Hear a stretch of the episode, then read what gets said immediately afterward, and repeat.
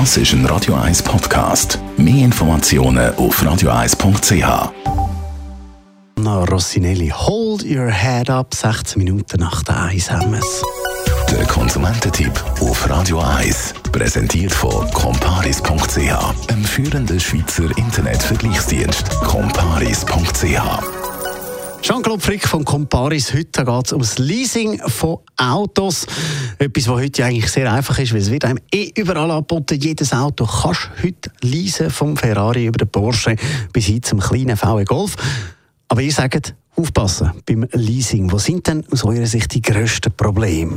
Ja, beim Leasing muss man ganz klar unterscheiden, ob man als Firma ein Auto leaset oder als Privatperson. Als Firma sieht nämlich vieles anders aus. Als Privatperson ist es aber so, dass man doch die eine oder andere Stolperfalle bzw. die eine oder andere Gefahr sollte im Auge behalten. Das allererste ist die Laufzeit. Ein Leasingvertrag wird im Allgemeinen über drei, vier oder fünf Jahre abgeschlossen und es ist nicht einfach so möglich, vorher auszusteigen. Wenn man zum Beispiel ein Kind bekommt, und seinen Job verliert oder sonst sich irgendetwas verändert und nach zweieinhalb Jahren hat man plötzlich Mühe, die Leasingrate zu zahlen, dann kann man nicht einfach aufhören oder kann nicht einfach das Auto zurückgeben. Man kann das Auto auch nicht verkaufen, ganz einfach darum, weil das Auto, das man least, gehört ja gar nicht einem selber, sondern es gehört der Leasingfirma, die das Ganze an mehr verliest hat. Also aussteigen ist sehr schwierig oder wenn, mit extrem hohen Kosten verbunden. Das muss man sich von Anfang an definitiv bewusst sein. Dann ist es so, dass man meistens beim Leasing auch verpflichtet ist, eine sogenannte Vollgas Vollkaskoversicherung abzuschließen.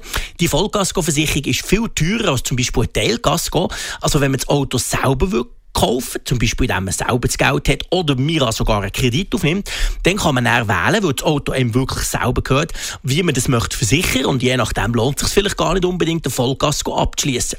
Zusätzlich kommt hinzu, dass man die Leasingrate als Privatperson auch nicht von den Steuern abziehen kann. Hingegen, wenn man Geld aufnimmt, zum Beispiel mit einem Kredit, kann man dort die Kreditrate von den Steuern abziehen, beziehungsweise vom Einkommen. Also man spart durch das Steuern.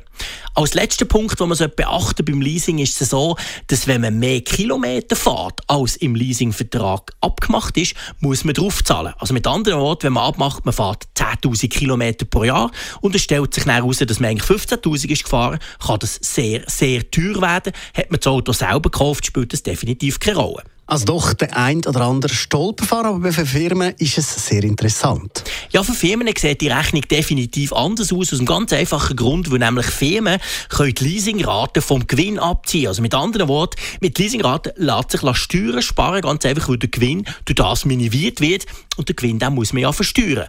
Also Firmen leasen Auto bevorzugt, weil ihnen das definitiv hilft, um zum Beispiel eben Steuern zu sparen. Beim Privatmensch ist es aber so, dass es an und für sich besser wäre, man würde auf Leasing verzichten. Wenn man jetzt gleich ein Auto will leasen als Privatperson, habe ich auch schon gemacht. Ein kleiner Tipp von euch. Ja, wenn man gleich ein Auto möchte leasen, kann man das natürlich selbstverständlich machen. Man sollte sich einfach bewusst sein, dass man wirklich die Leasingrate kann zahlen kann, und zwar über die ganze Laufzeit. Und man sollte sich eben bewusst sein, dass man auch nicht einfach so schnell mal aussteigen kann oder irgendetwas ändern an diesem Vertrag. Das ist etwas, was man über eine längere Zeit abschließt und man ist dann entsprechend auch verpflichtet, diesen Rat und diesen Kosten nachzukommen. Also es lohnt sich, die ganzen Kosten im Auge zu behalten, sprich die teure Versicherung, Versicherung, sprich unter Umständen die Verpflichtung, müssen bestimmte Garagen das Auto nicht zu warten und natürlich die Leasingrate über die ganze Laufzeit. Das muss man von Anfang an durchrechnen und schauen, ob man sich das leisten kann. Wenn das der Fall ist, spricht nichts gegen Leasing auch für Privatpersonen. Danke vielmals. Jean-Claude Frick von Comparis. Das ist ein Radio 1 Podcast. Mehr Informationen auf radio1.ch.